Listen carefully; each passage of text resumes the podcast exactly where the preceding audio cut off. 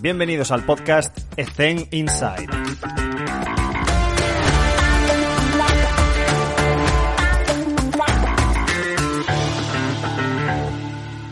Muy buenas a todos. Como ya sabéis, hace dos semanas hicimos un anuncio para todos los oyentes en exclusiva en cuanto a la realización de un congreso online por Ether Inside, en el cual ya os comento que va todo genial, va todo viento en popa, solo me falta un ponente de los 10 para confirmar.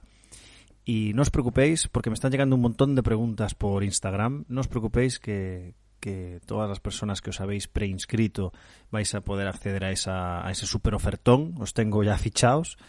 Y de verdad, no os preocupéis, en unas semanas os iré mandando información por email y a cuenta gotas. Vale, eh, de momento no he hecho ningún sola, ningún tipo de promoción, no os podéis apuntar en ningún sitio. Solamente eso, que si queréis aprovechar este ofertón, lo estoy ofreciendo a solamente las personas que están escuchando el podcast. Por eso eh, quería daros ese premio, digamos, ¿no? Si alguna persona está escuchando esto y, y no ha podido acceder a esa prescripción, lo único que tienes que hacer es escribirme por Instagram y ya te lo hago saber. Nada más, os dejo con Rubén y espero que disfrutéis la entrevista. Muy buenas a todos y bienvenidos un día más a Ethen Inside. Hoy está con nosotros Rubén Portes. Rubén, ¿cómo estás? ¿Cómo te encuentras? Hola, ¿qué tal? Muy bien, muy bien. Pues encantado de estar aquí, de compartir un rato con vosotros.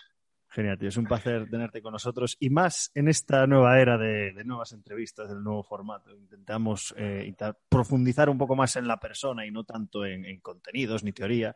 Eh, pero sí que me gustaría que hiciéramos una contextualización, Rubén, de cuáles han sido los pasos para llegar a donde estás y a qué te dedicas y cómo sería un día a día en tu vida laboral, digamos. Los pasos, eh, bueno, eh, empiezo muy rápido desde, desde el principio, desde que era muy, muy, muy pequeño y, eh, pues tenía, toda mi vida estuvo dedicada al deporte, siempre, siempre supe, quise que, o sea, siempre supe que quería estudiar lo que estudié, he jugado a distintos deportes, lo he hecho hasta que he tenido 35 años y a partir de cierta etapa empecé a compaginar lo que tenía que ver con preparación física, ya sea deportes colectivos o individuales con el, el seguir pues eh, jugando hasta que hasta que ya pues decidí dejarlo y, dedicarme únicamente al tema de la preparación física.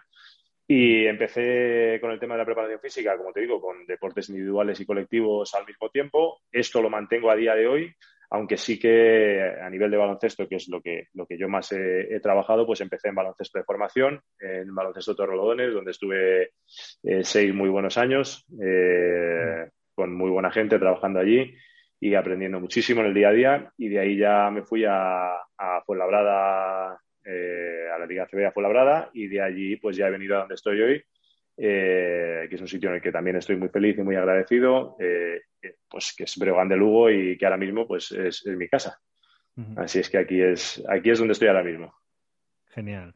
Eh, en el podcast se ha hablado muchísimas veces sobre el tema de, de, bueno, quizás, quizás no tanto, pero el tema de estar en deportes individuales y colectivos para nutrir uh -huh. un poco más a, a, nuestra carrera profesional y a los recursos que, uh -huh. que, que, podemos implementar en unos u otros.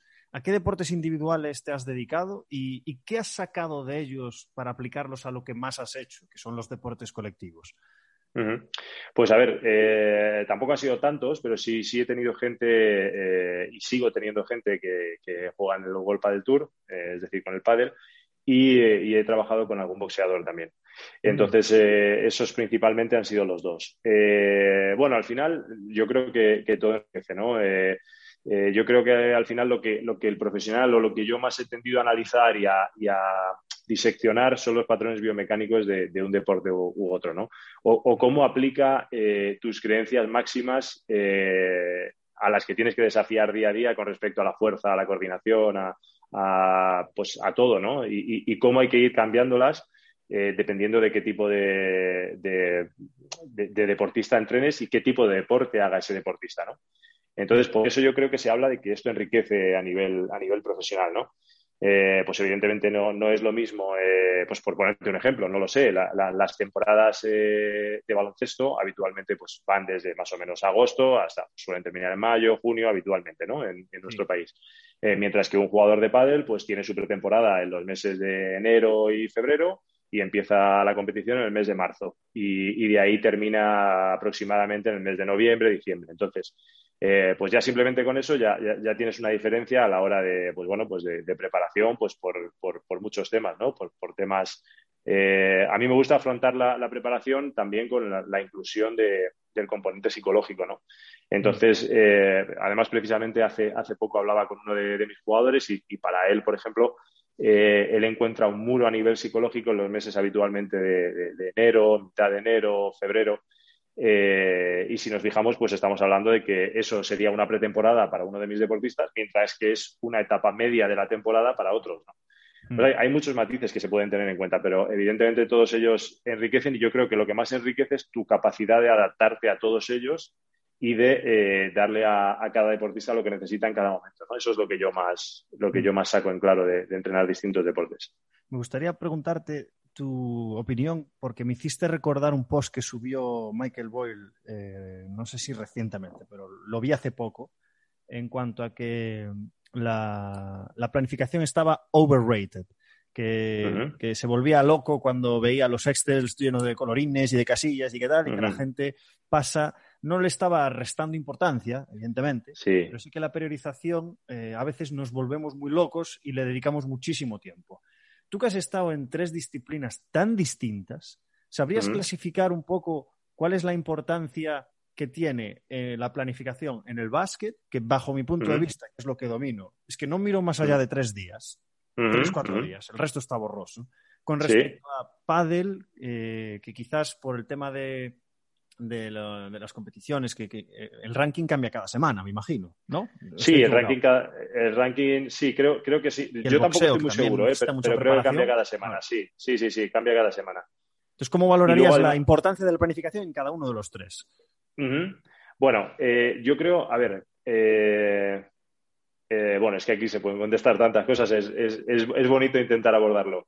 a ver, para mí la planificación, sobre todo, y, en el momento en el que vivimos, que es tan, tan, tan, tan, tan incierta, ¿no? Eh, sobre todo en esta temporada en particular, eh, quizás se acrecenta más lo que tú estás diciendo, ¿no? Es decir, el no ver más allá de, la semana que tienes por delante, ¿no? Eh, porque, mm. porque más allá, eh, bueno, pues no sabes si, si, no sabes si vas a tener un positivo o si lo va a tener tu rival o si vas, es, es, complicado, ¿no? Entonces, pero vamos a ponernos en una situación en la que no exista esta pandemia que tenemos hoy en día y, vayamos a una situación, entre comillas, normal, ¿no? Mm. para mí la planificación es el rumbo un poco de, tu barco, ¿no? Pero es verdad que luego eh, tienes que tener el rumbo o, a dónde quieres, eh, claro, o a dónde quieres llegar con ese rumbo, eh, dependiendo de en qué momento de la temporada, y luego ese rumbo va a cambiar dependiendo de dónde estés. Yo, por ejemplo, en mi caso he pasado de un equipo que tiene que competir cada semana como si fuera una final, porque está mm. compitiendo por mantener la categoría, a un equipo que ojalá eh, podamos estar en playoff y podamos estar compitiendo por, algo grande a final de la temporada, ¿no? Entonces, claro, eh, eso ya te va, te va a marcar tu, planificación, ¿no? Entonces, yo no soy una persona que me guste, eh, el, otro día leía o escuchaba precisamente a Michael Boyle, como, como tú has mencionado, y porque las redes se, le pedía que no fuese tan, tan supremacista en sus, en sus comentarios en cuanto a... Y entonces él respondía que, que, bueno, que él no era una persona de, de hablar de, bueno, depende, o bueno, puede ser, o depende de cómo se mire. Yo estoy un poco de acuerdo con eso, ¿no? Yo estoy un poco de acuerdo en tener unas creencias y, ir con ellas hasta el final, ¿no?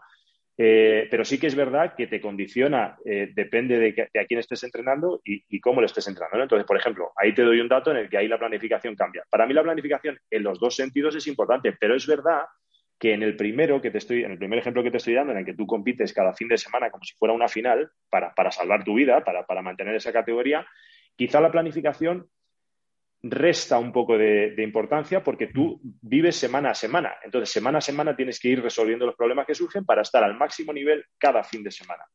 Eh, sin embargo, si miramos la planificación de ahora, en la que yo estoy intentando llegar a final de, temporada en las mejores condiciones posibles, quizá esa planificación cobre un poco más de importancia. Entonces, es verdad que tú vas manipulando eh, factores del entrenamiento semana a semana y por tanto esa planificación se va a cambiar, y, vas a tener tus momentos de, no de discusión, pero de disertación con tu primer entrenador, de, oye, porque tenemos que cambiar esto? Joder, pero es que esto ya estaba puesto, ya, pero bueno, vamos a cambiarlo porque creo que es mejor. Pero es verdad que en esta circunstancia la planificación y el objetivo final los tienes más a la vista que en el otro ejemplo, ¿no? Hmm. Eh, si nos vamos a deportes individuales, por ejemplo, como el pádel, eh, es lo mismo, ¿no? Eh, ellos cada, cada competición o cada, o cada torneo juegan con, bueno, siempre se parte con la, con la, necesidad de ganar, evidentemente, ¿no? Pero, pero bueno, también depende de si tu jugador parte desde una previa, parte desde el cuadro, parte desde... tienes que manipular muchas cosas. Por tanto, mi respuesta a esto es, la planificación, no sabes los partidos que va a jugar, además. Eso es, no sabes. O sea, puede jugar. Tu jugador puede estar o jugadora puede estar en pre-previa, puede estar en previa o puede estar en cuadro directamente, ¿vale? Eh, de hecho, eh, se dio la circunstancia, o se ha dado una circunstancia con una jugadora mía que tuvo mejores resultados partiendo desde previa que partiendo desde cuadro. y, es fácil decir, claro, pero es que cuando partes desde cuadro, juegas contra mejores jugadoras, por tanto es normal que tenga mejores jugadores, mejor ya, pero yo estoy hablando de que sus resultados en el cuadro fueron mejores partiendo desde la previa. Mm. Y esto, eh, claro, esto hay que marcarlo. ¿Por qué? Probablemente porque ella parte de la previa, gana dos partidos, viene en dinámica ganadora y aunque ya tiene una fatiga acumulada mayor, está metida dentro de la competición. Mientras que la pareja con la que tú juegas en ese cuadro empieza a jugar ese día, ¿no? Entonces, son muchos factores que hay que, hay que tener en cuenta, pero yo creo que la planificación, aunque tiene que tener eh, un objetivo, eh, digamos, palpable eh, desde el principio hasta el final, está completamente viva y hay, que, y hay que manipularla cada semana y hay que revisarla cada, casi cada día o casi cada, tres días, como tú, estás, como tú bien estás diciendo, ¿no? Mm, mm. Lo has, explicado genial, pero me falta una cosilla, que es, independientemente de si estás en un equipo de me lo llevo a deportes colectivos, ¿vale? me lo llevo siempre al básquet, pero ¿me entendéis? Sí, sí, sí, sí. Si estás en la, en la parte de arriba de la tabla, o en la parte de abajo, o en la media tabla, siempre vas a tener equipos que son mejores que tú, equipos que son peores que tú, equipos que están en tu liga, y lo de partido a partido del cholo a mí no me vale. O sea, yo realmente desde mi departamento de físico, yo tomo medidas para, en función de esta semana, voy a cargar un poco más esta semana voy a hacer un poco más de tapering, en función al partido que tengo. Es decir, semana a semana sí, pero yo coloco en rojo ciertos partidos que, son mucho más importantes que otros. ¿Esto, esto lo compartes? Sí, totalmente, totalmente. Y, luego además también eh, creo que, comparto la, observación o, puedo tener la observación de que eh, hay ciertos partidos, porque tú, sobre todo cuando ya juegas una primera vuelta y, enfocas la segunda, hay ciertos partidos en los que tú sabes que vas a tener un requerimiento físico mayor que en otros, bien por la, eh, evidentemente por la circunstancia del, rival o bien por la circunstancia de que vengas de jugar dos partidos muy duros en los que te juegas mucho, etcétera. Entonces ahí es verdad que, como tú comentas, sí hay semanas marcadas en rojo en las que puedes introducir una carga mayor y semanas en las que vas a atender a, que el jugador eh, o a que, tu grupo de jugadores llegue más fresco al, mm. al, final, es verdad. O sea, ahí eh, evidentemente se puede manipular eh, semana a semana y, depende de, y depende del rival, depende de la carga que tú Estoy, estoy, mm. estoy totalmente de acuerdo con eso, sí. Y, con la experiencia que tienes, em, ¿cuál, es tu approach? Porque, porque claro, a mí, me pasa también que, es difícil, o sea, la palabra motivar a alguien, a mí me parece complicadísimo, porque es que normalmente lo que hacemos es animar a alguien, ¿sabes? Le damos, le damos un golpecito en la espalda, le, damos ánimos, pero realmente no le estamos dando motivación. Motivación es dar motivos para tener una predisposición eh, psicológica hacia un esfuerzo, hacia algo que, pues, no te gusta, que te, frustra, lo que sea. Entonces, cuando estás, eh, cuando eres un equipo que es superior al rival, que vienes de jugar eh, un par de, una burbuja de Euroliga contra dos de los mejores equipos de Europa, y luego te viene un equipo que, con perdón, es peor que tú, o sea, es peor que tú y tiene peor presupuesto y lo que sea, pero lleva toda la semana preparando el partido. Entonces, las jugadoras saben que son mejores, saben que, seguro que a la, mínima en la que se pongan van a ganar, pero, pero tú siempre tienes ese, esa, esa sensación de, joder, es que si el otro equipo se lo empieza a creer y nos encontramos en el tercer cuarto empatadas y no sé qué, se puede complicar el partido.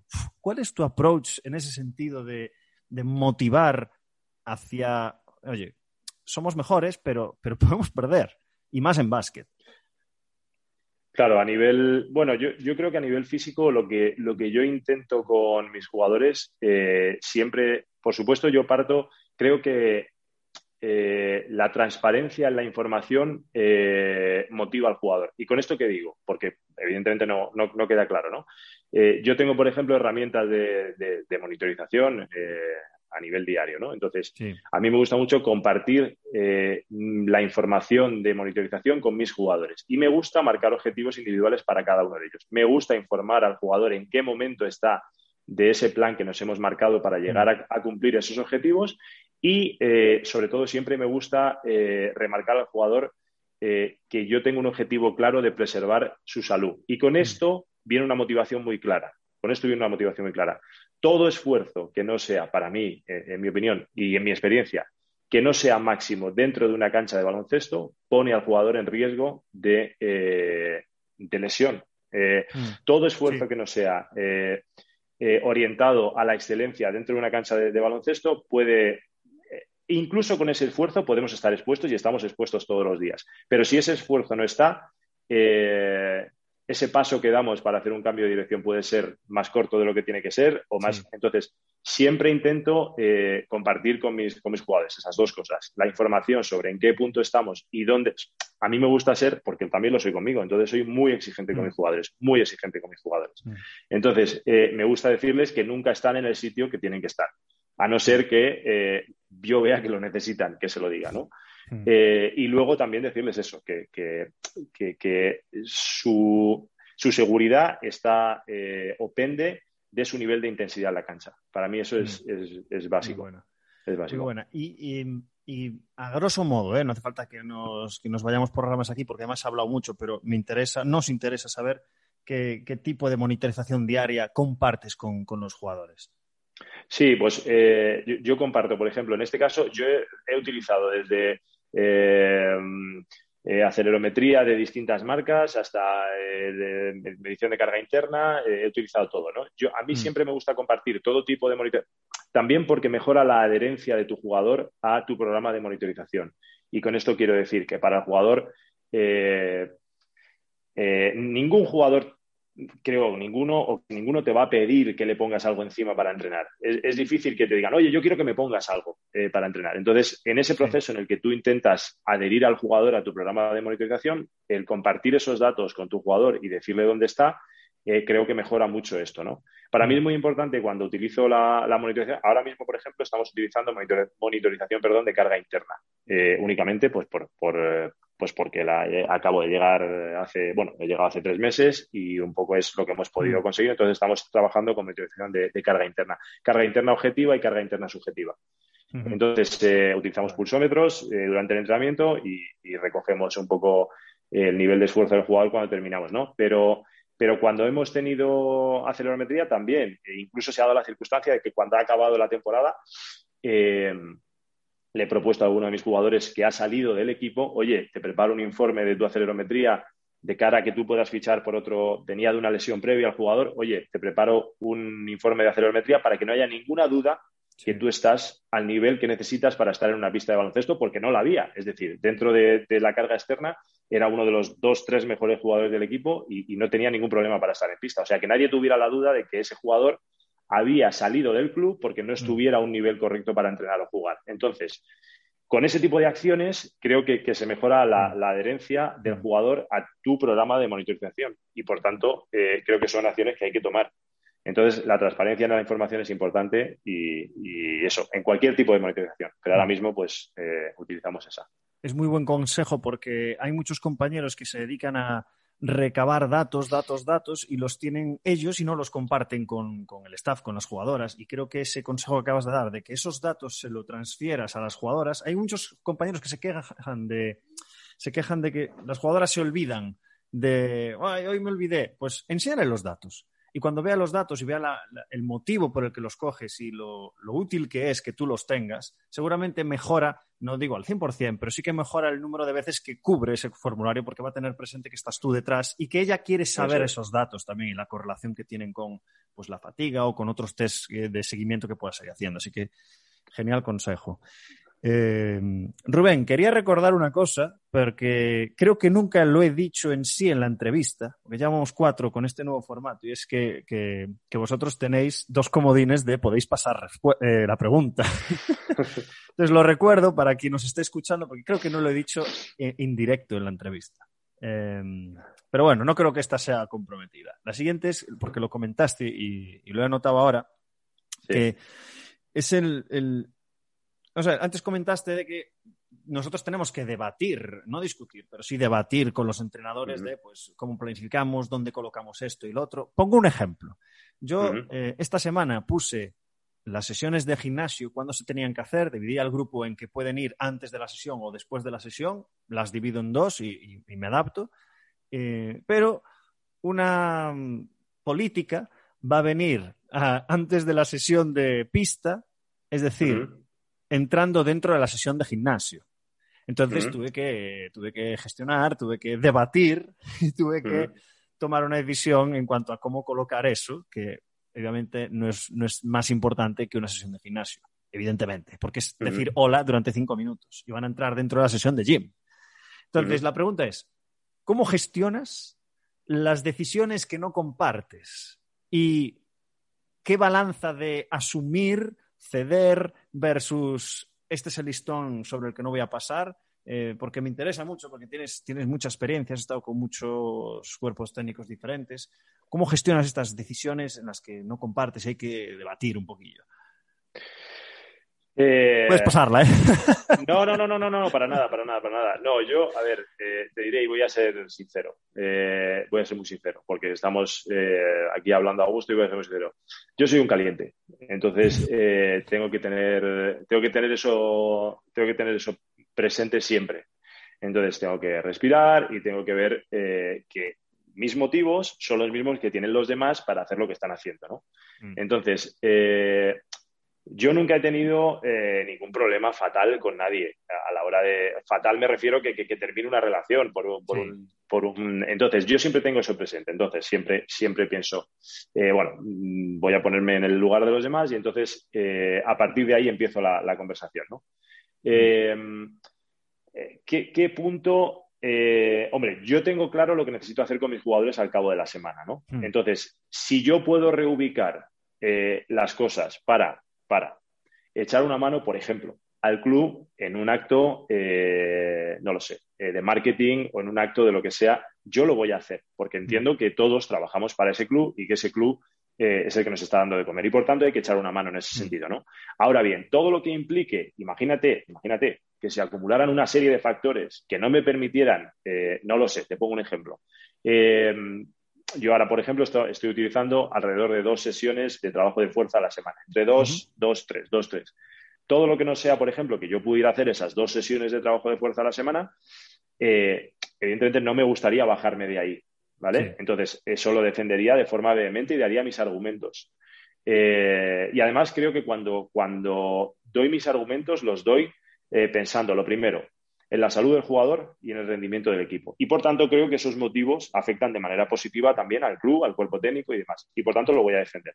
Mm. Pero sí es verdad que, como tú comentas, tenemos que estar en un constante toma y daca y tener eh, muy claro que eh, el club eh, hay que mimarlo también porque es el que, el que te da de comer y el que hace que sí. todo el engranaje gire. Entonces, si yo mm. puedo reorganizar mi trabajo echando una mano a, a mover horarios, aunque yo los tenga planificados al principio de semana, lo voy a hacer.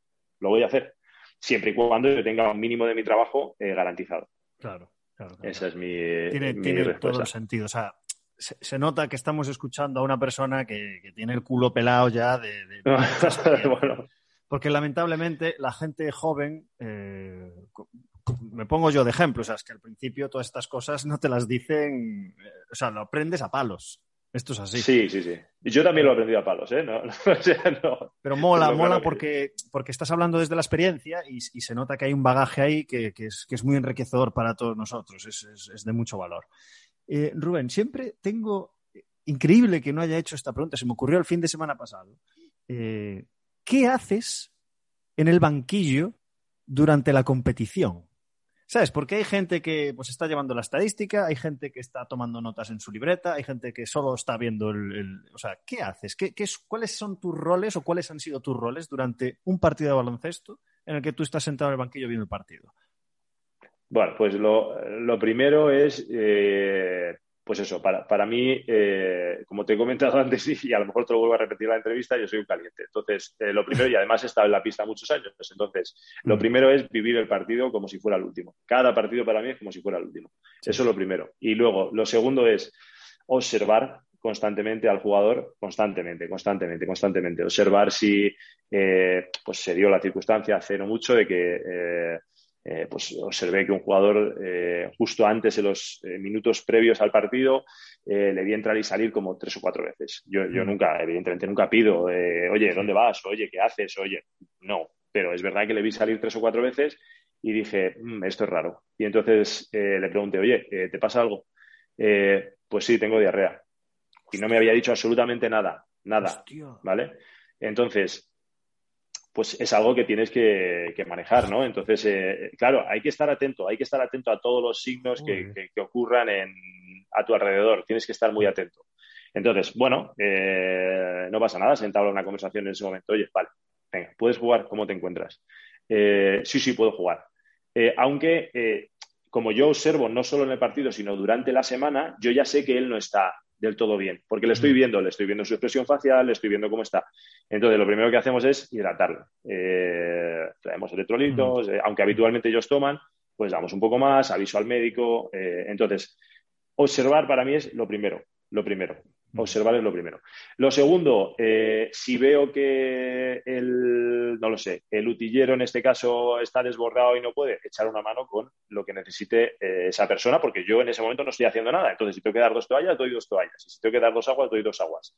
Mm. Eh, o en el caso nuestro, por ejemplo, hay, hay, equipos que tienen utillero, hay otros que no tienen. Si no hay, pues hay que mancharse las manos y hacer lo que, lo que hay que hacer. Es decir, yo en el banquillo estoy haciendo lo que haga falta hacer.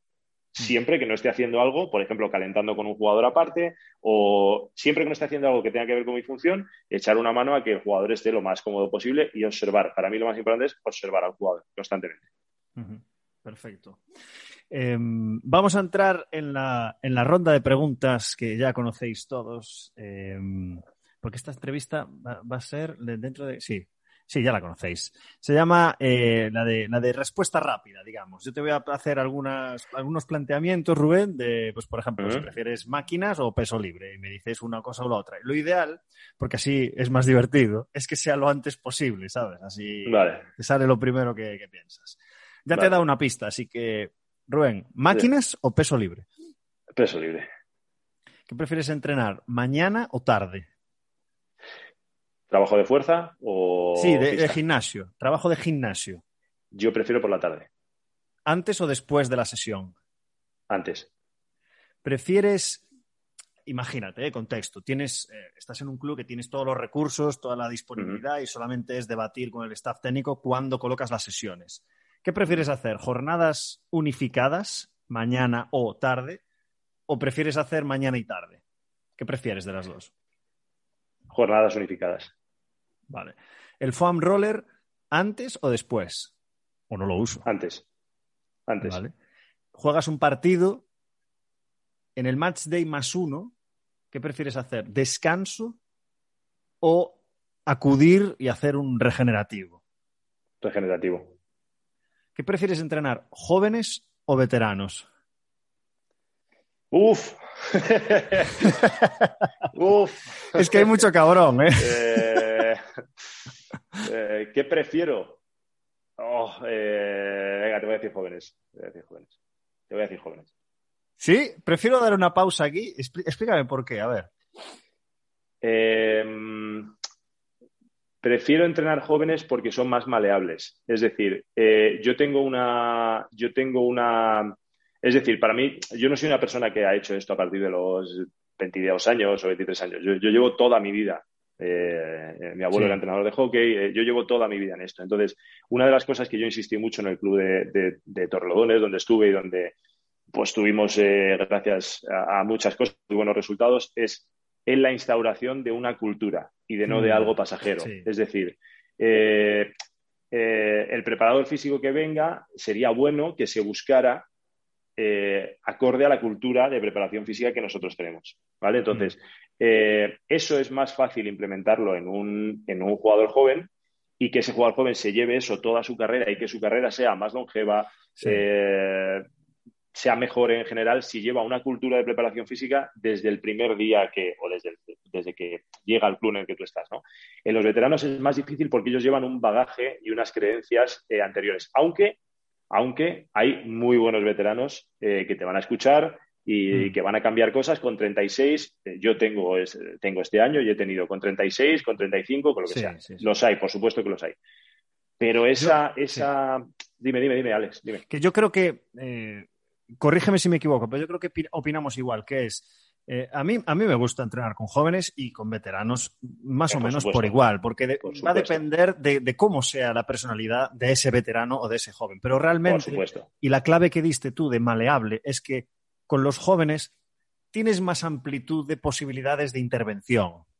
Y con los veteranos que tienen unas rutinas mucho más adquiridas, pues va a ser, vas a tener una actitud más conservadora y vas a hacer menos cambios y por tanto vas a intervenir menos. Y, lo que mola es. pues si te gusta entrenar, pues lo que mola es intervenir, plantear cosas y, que la, persona vaya adquiriendo cultura, como dijiste antes, pues filosofía tuya, un poco del otro, y eso es lo que, eso es lo que mola, que sea maleable. Por eso los jóvenes están guay. Yo, ejemplo claro, y es eh, eh, probablemente si tú, si tú le, preguntas, no lo sé, a un, a un arquitecto o a un, oye, pues seguramente te diga que prefiere construir un edificio desde la base, porque luego va a haber su creación, a restaurar un edificio que ya está hecho, ¿no? ¿Por qué? ¿Por qué? Porque ese edificio que está hecho puede mm. tener, no lo sé, esquinas que no le gustan o balcones donde él no quiere, o... pero si él lo hace desde la base, va a decir, esto es mío, ¿sabes? Esto lo he hecho y me da una satisfacción muy bueno.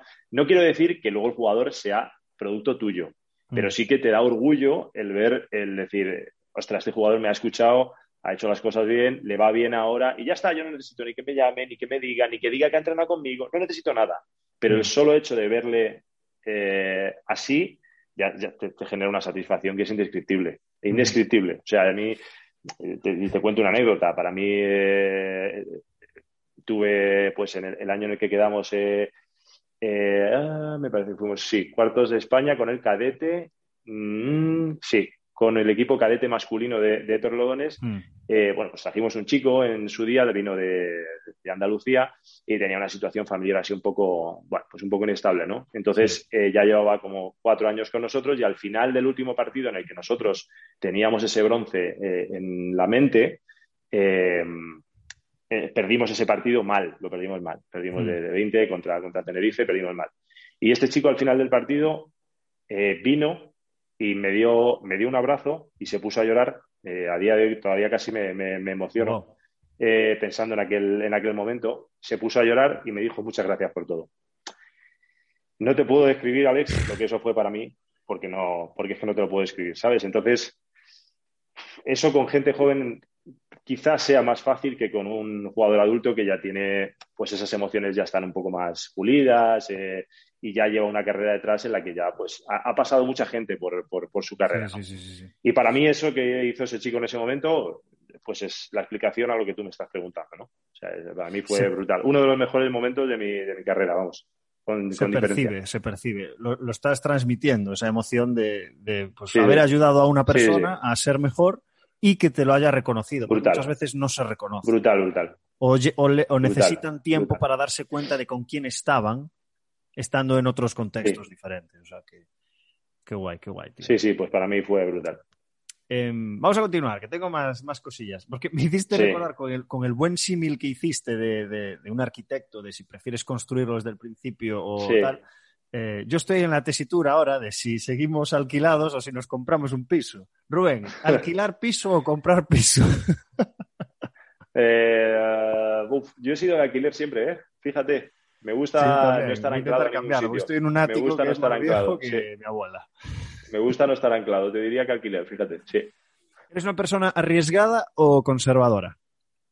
Arriesgada, siempre. Em, en esta puedes pasar si quieres, ¿eh? ¿Colegiarse o no? Eh, pues mira, te diría colegiarse eh, porque creo que el, el, poder del grupo siempre es mayor que el del individuo y al mismo tiempo te diré que me debo de colegiar. o sea pues que... Es que hay muchos. Hay muchos que están sin colegiar porque no perciben. Sí, sí, sí, Yo creo que esto es un problema de, del COLEF, que, es que no se percibe que se esté luchando por, pues por ejemplo, que nos quiten el 21% del IVA, por ejemplo, que yo gracias a eso el otro día, capaz de dar muchos más puestos de trabajo. Cierto, el otro día vi un, el otro día había un tuit de Roberto Núñez eh, pues hablando precisamente de la petición de reducción del IVA y pues ahora que lo mencionas tú, pues es totalmente cierto, igual que cuando hablamos nosotros de, la SEPRER, ¿no? de, la, de la importancia de estar eh, unidos todos eh, por, por, por, luchar por cosas justas para nosotros, ¿no? Pues aquí te doy toda la razón y, y es una cosa mía, pues que no, pues, pues, pues, oye, pues hay que hacerlo, hay que hacerlo, tienes toda la razón ahí en ese sentido y colegiarse, claro que sí, claro que sí.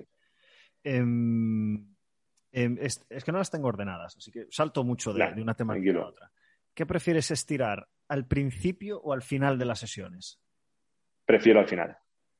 Estático, eh, al el, tipo que tú quieras, el tipo que tú Al final, yo prefiero al final. Al final. ¿Y qué opinas del momento ese en el que, no sé si te pasó, ¿eh? porque a mí me parece algo ya tan, tan instaurado en el básquet, que es, mm. imagínate, tú entrenas, pues eh, vamos a, venirnos un poco más pues, a un equipo menos, menos competitivo, menos de alto rendimiento. Es decir, estás entrenando tres, cuatro veces a la semana, tienes una hora y mm. media. Entonces, claro, el entrenador quiere aprovechar todo el tiempo, ¿no? Entonces, los mm. estiramientos no están dentro de la sesión. Es decir, tú acabas a las cinco y media y se ponen a estirar. Es decir, están fuera de la sesión. ¿Tú qué opinas de eso? ¿Has luchado alguna vez? Yo lo he intentado, pero no lo he conseguido. O sea, siempre me tengo que ir a cinco y media se acaba, hay que buscar algún sitio donde estirar. Entonces, el mensaje que se le está mandando, sobre todo a los jóvenes, si quieres crear una cultura, es que esto no es importante. Entonces, ¿qué, opinas de esto? Eh, bueno, yo ahí eh, te diré, igual que te, te, te, sigo dando características de sobre mi persona, soy bastante cabezón. Entonces, eh, ahí te diré que siempre he conseguido, ahí siempre he conseguido imponerme en ese sentido. Eh, mm. También porque siempre he tenido jefes que me han echado una mano eh, muy buena, entre, entre otros, pues eh, nuestro amigo Luis Albalejo. Mm. Y, previas personas que estuvieron antes conmigo, que, ahora ya no están allí, por ejemplo, en Torrelones, pero siempre he conseguido imponerme en ese sentido porque para mí es, es una reflexión muy fácil. O sea, al final ¿A ti te importa la disponibilidad de los jugadores para entrenar? Sí, pues entonces esto te tiene que importar exactamente igual. Entonces, dame 5 o 10 minutos para que mejoremos ese porcentaje de disponibilidad del jugador de cara a dentro de un mes o dos o tres. Entonces ahí, ahí he tenido suerte, la verdad. Es que ahí nunca he tenido malas experiencias en cuanto a eso. No te puedo decir porque siempre he tenido suerte y he conseguido ahí salirme con la mía, la verdad. Eh, también, es verdad que, también es verdad un poco más cabezón. No, no, no, no, no, no, eh, eh, también te digo que también los entrenadores, pues mira, volvemos otra vez a compartir información, ¿no? Eh, muchas veces nosotros pensamos en, todo depende del canal de comunicación o, de, o, de, cómo lo comuniques, ¿no? Muchas veces nosotros pensamos, este primer entrenador no me va, no, le, no le importa nada lo que le voy a decir, eh, porque eh, le voy a hablar de, mis cosas y no le va a importar nada, entonces eh, se lo voy a pedir y si me dice que no, pues no. A ver, ahí también entra en, valor el, compartir esa información, ¿no?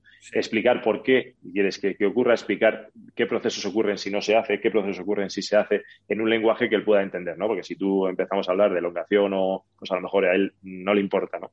Entonces, dentro de ese compartir información, yo creo que también hay que formar al cuerpo técnico en los asuntos de preparación física, porque también creo que ellos aprenden y además ellos se lo llevan a su siguiente experiencia, si hablamos de profesionales, donde vayan, se lo van a llevar y se van a acordar de, lo que tú les has explicado, oye, pues a mí me decían que esto, o a mí me decían que lo otro. Entonces, bueno, creo que ellos te van a aportar a ti y tú les vas a aportar a ellos en ese sentido. Totalmente, totalmente de acuerdo. La última de esta, de esta rueda rápida de blanco-negro es si en el gimnasio ¿Utilizas la música o prefieres que no haya música en tus sesiones de gimnasio? No me importa en absoluto que haya música. En absoluto. Es que hay mucha gente que, no pone, o sea, te diré, más, que prohíbe la música en el gimnasio. Están en silencio. O sea, en silencio, me refiero. Están, pues eso, lo que justifican es, pues tienes que pensar en la activación, tienes que pensar en la técnica, tienes que pensar si reclutas más fibras que te lo puedo comprar, pero, pero yo me gustaría que el gimnasio sea un ambiente distendido, que, sea agradable estar allí y que, te puedas echar unas risas también con tus jugadores. Es un momento, pues, muy, para mí, muy íntimo con, las jugadoras. Entonces, sí. Hay que poner música. A ver, Estoy de acuerdo. Yo, creo que al final lo que, se o lo que la jugadora va, a percibir, eh, jugadora, jugador va, a percibir es eh, hasta dónde llega la importancia de lo que están haciendo, ¿no? Y esa es tu labor. O sea, eh, yo no creo que se disipe la importancia de lo que se está haciendo en el gimnasio porque se ponga música. Porque al final la importancia de lo que se está haciendo la vas a dar tú. Es decir, tú vas a. Está claro que yo no entreno con niños, ya son, ya son adultos y no son jóvenes. y alguna vez me dicen, joder, que no somos niños. Ya, pues entonces no actúes como uno porque si no te voy a tener que decir que no hagas esto o que no hagas lo otro, por favor, porque es una falta de respeto a tus compañeros o hacia mí o hacia quien sea. Mm. Esos límites los, ponemos nosotros, mm. pero no los pone la música que pongas o no pongas. Es decir, eh, para mí, eh, pues no lo sé, te pongo un ejemplo. Para mí estar escuchando una canción que me gusta o que me motiva en una serie, porque, yo también las hago, en una serie de, esfuerzo máximo, mm, a mí particularmente me propicia el que ese esfuerzo sea eh, aún mejor con esa motivación exterior. Entonces, ¿por qué no lo va a ser para mis jugadores, no? A mí no me importa en absoluto que haya música y, de hecho no... Perdona, perdona, continúa. No, no, no, no, no, y de hecho, y de hecho me, hasta me llega a gustar, vamos, no, mm. sin, problema. ¿Y has tenido, yo he tenido alguna vez, has tenido alguna vez un jugador que, que te llegue al gimnasio con cascos? Eh, claro, pero ahí cambia la, película, porque entonces ahí, eh, ahí cambia la película. Y ahí cambia la película a nivel, por ejemplo, de seguridad. Porque eh, muchas veces pues estás entrenando y oyes, oyes un golpe, oyes algo, oyes una, es una especificación, una ejecución de un ejercicio, oyes. Entonces, ahí la película cambia, porque ahí te aíslas. Si hay mm. música, mm, digamos, ambiente, en el gimnasio, no estás aislado. Pero cuando tú traes cascos, estás completamente aislado de lo que está pasando fuera. Entonces, ahí yo eh, pediría, porque yo no me gusta tampoco imponer, eh, pero pediría eh, vehementemente que el jugador mm. no, trajese, no, no, trajera los, los cascos. porque me parece un, elemento clave de, seguridad dentro del gimnasio. Igual que ir, igual que Alex, ir por la calle con cascos, puedes no enterarte que viene un coche o puedes, no pues en el gimnasio hay sonidos y hay cosas que son muy características y si estás aislado no los oyes totalmente. Yo añadiría también que, se lo escuché también a Michael Boyd, no sé por qué lo estoy referenciando tanto, que, decía que, él, él, prohibió, o sea, es una norma de, su centro que está prohibido ir con cascos y la justificación que decía es porque esto es un entorno social y queremos que socialices con el resto y que no estés en tu burbuja y, claro. tiene sentido. Claro, lo que pasa es que también hay que tener en cuenta que lo que tiene también es el negocio, ¿no? Entonces, eh, también hay que tener en cuenta que la socialización dentro de su negocio provoca eh, adherencia a su negocio y adherencia a, la actividad, ¿no? Entonces ahí es, más comprensible, ¿no?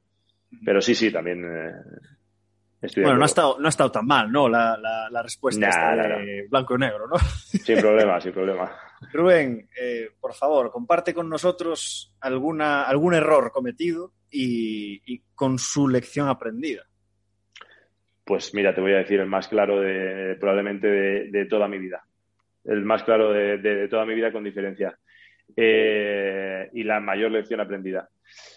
Eh, por presiones o peticiones externas, dejar de hacer lo que tú crees que es lo correcto para, eh, eh, digamos, extender em, o, generar una, adhesión a tu puesto laboral que es totalmente ficticia, porque tú ya no estás haciendo lo que es, mm. lo que es correcto para ti.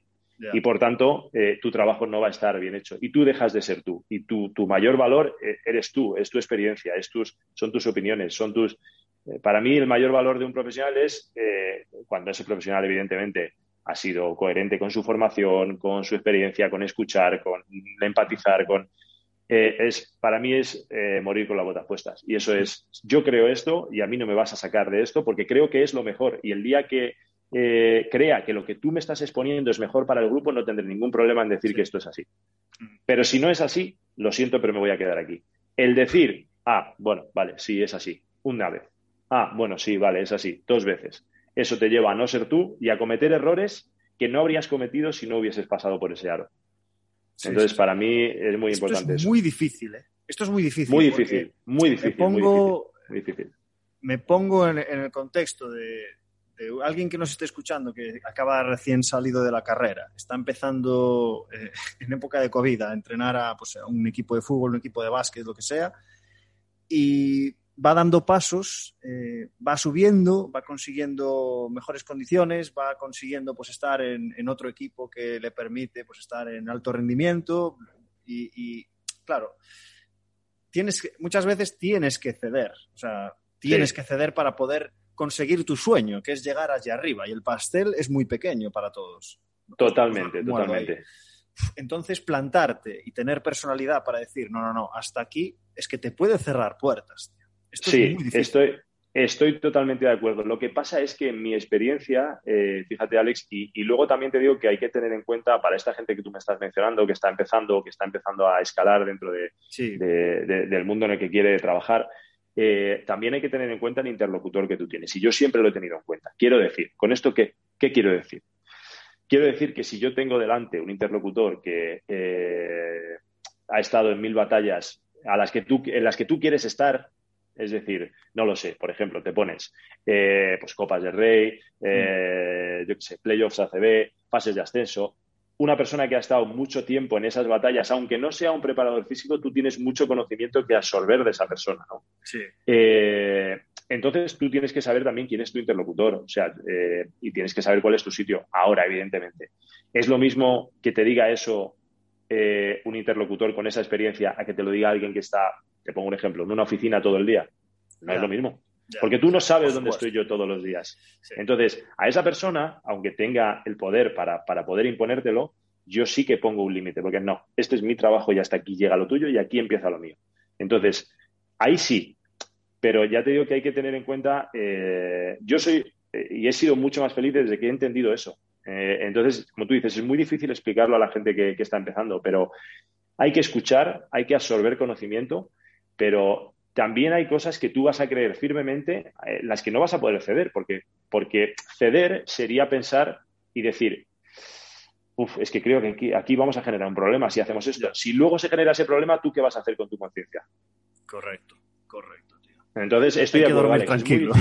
Estoy de acuerdo, Alex. Es muy, para mí es la, vamos, fundamental. Yo, yo pienso igual que tú, Robert, pero sí que es verdad que es difícil, te impones, difícil.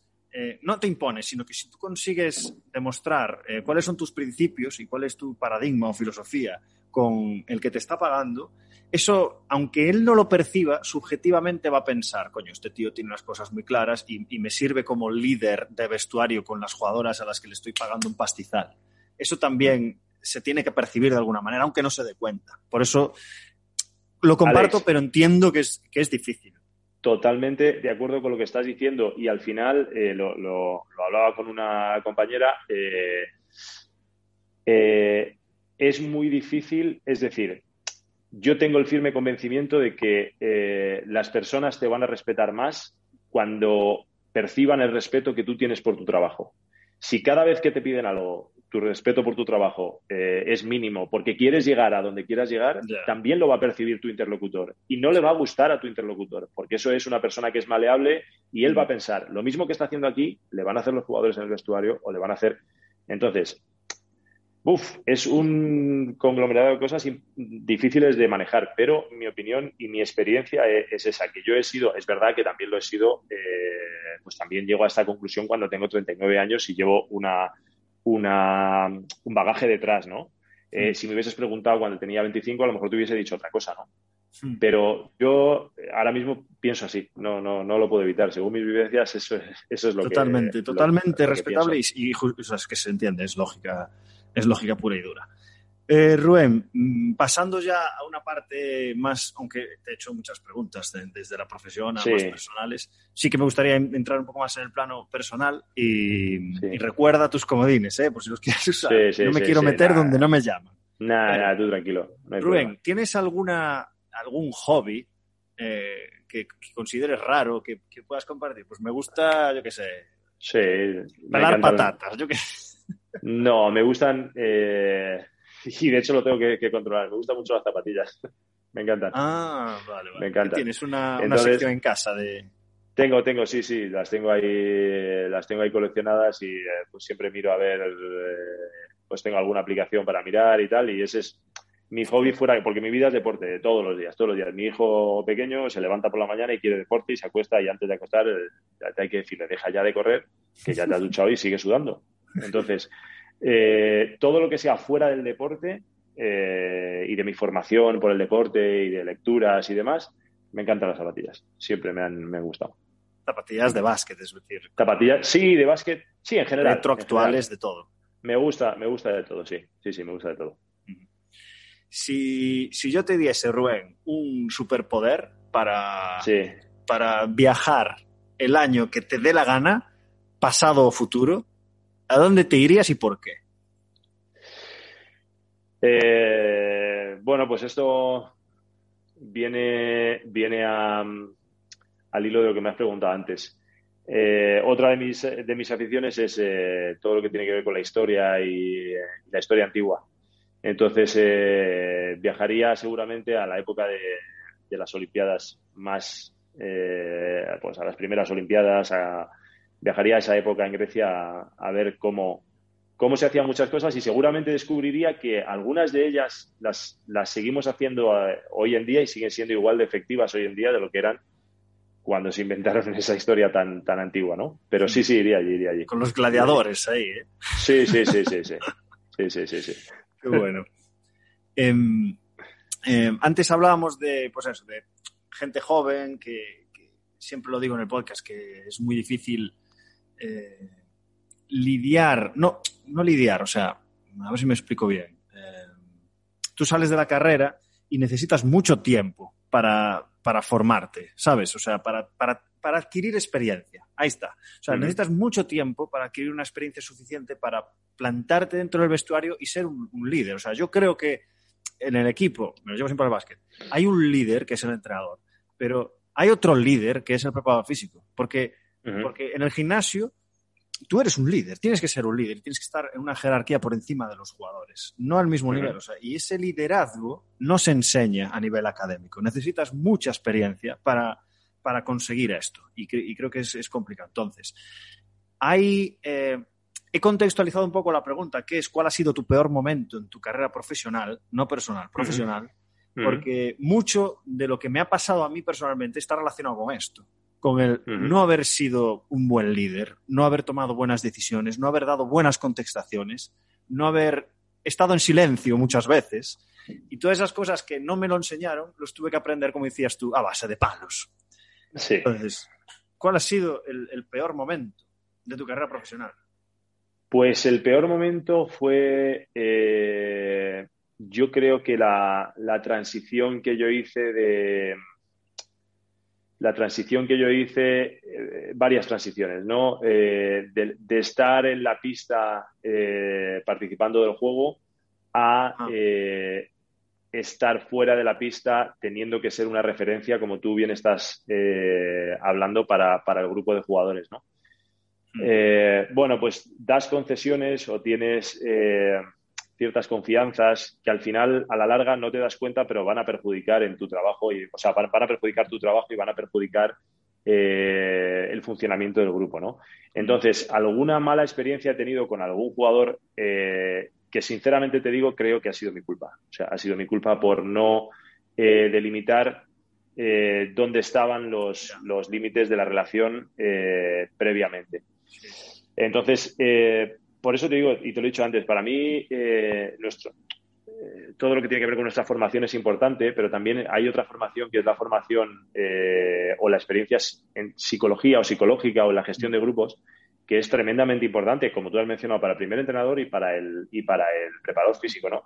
En este sentido, y aunque no me lo has preguntado, el libro de Brett Bartholomew de Conscious Coaching es una buena herramienta para entender eh, todo esto que estoy, que estoy explicando. Mm. Es un libro corto, es un libro que se lee muy fácil y, creo que da, sin meterse en detalles especialmente técnicos, eh, da una visión de cómo se puede manejar esto. Pero la experiencia es lo más importante, porque esto es lo que te hace darte cuenta de, tus errores, como tú, como tú bien has dicho, y de tus aciertos, y volver a repetirlos o no volver a repetirlos.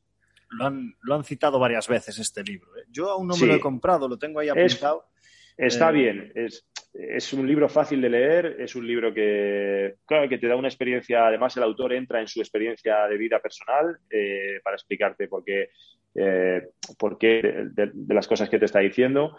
Mm. Eh, y es un libro interesante. para mí mm. no es la panacea, pero es un libro interesante. Es un libro interesante. Muy bien. Rubén, te me has adelantado, así que voy a hacer la última pregunta. Rubén, ¿qué, le daría, ¿qué consejo le darías a tu yo de 20 años? Eh, eh, invierte en eh, invierte en conseguir experiencia. Invertir no significa gastar dinero, significa a lo mejor en dejar de ganar en determinados, en determinados casos. Es decir, no lo sé. tengo y, se ha atrevido, sé muy atrevido, porque mm.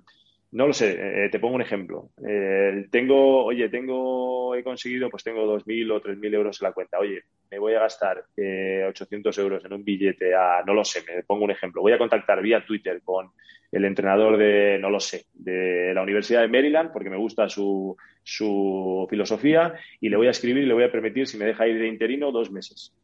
Y tengo 800 euros. Oye, pues me gasto el dinero en ir allí, en estar dos meses de interino y demás tú no le estás pagando directamente a la persona, pero sí estás invirtiendo en, adquirir experiencia y en estar en un entorno que te va a reportar eh, una base sobre la que tomar tus decisiones eh, más adelante, ¿no? Muchas veces por miedo no hacemos cosas eh, que seguramente salgan bien si las probásemos, ¿no? Pero el consejo que daría es ser atrevido e invertir directa o indirectamente en tu, en tu formación y en tu, o sea, en tu formación relacionada con la experiencia con la experiencia. La experiencia es, creo que el, ingrediente básico de, un buen profesional es el conocimiento, pero hay un, digamos, un reactivo que hay que añadir a ese ingrediente básico, eh, como en la pura ciencia, un reactivo que hay que añadir que es la experiencia. La experiencia da sentido a ese conocimiento.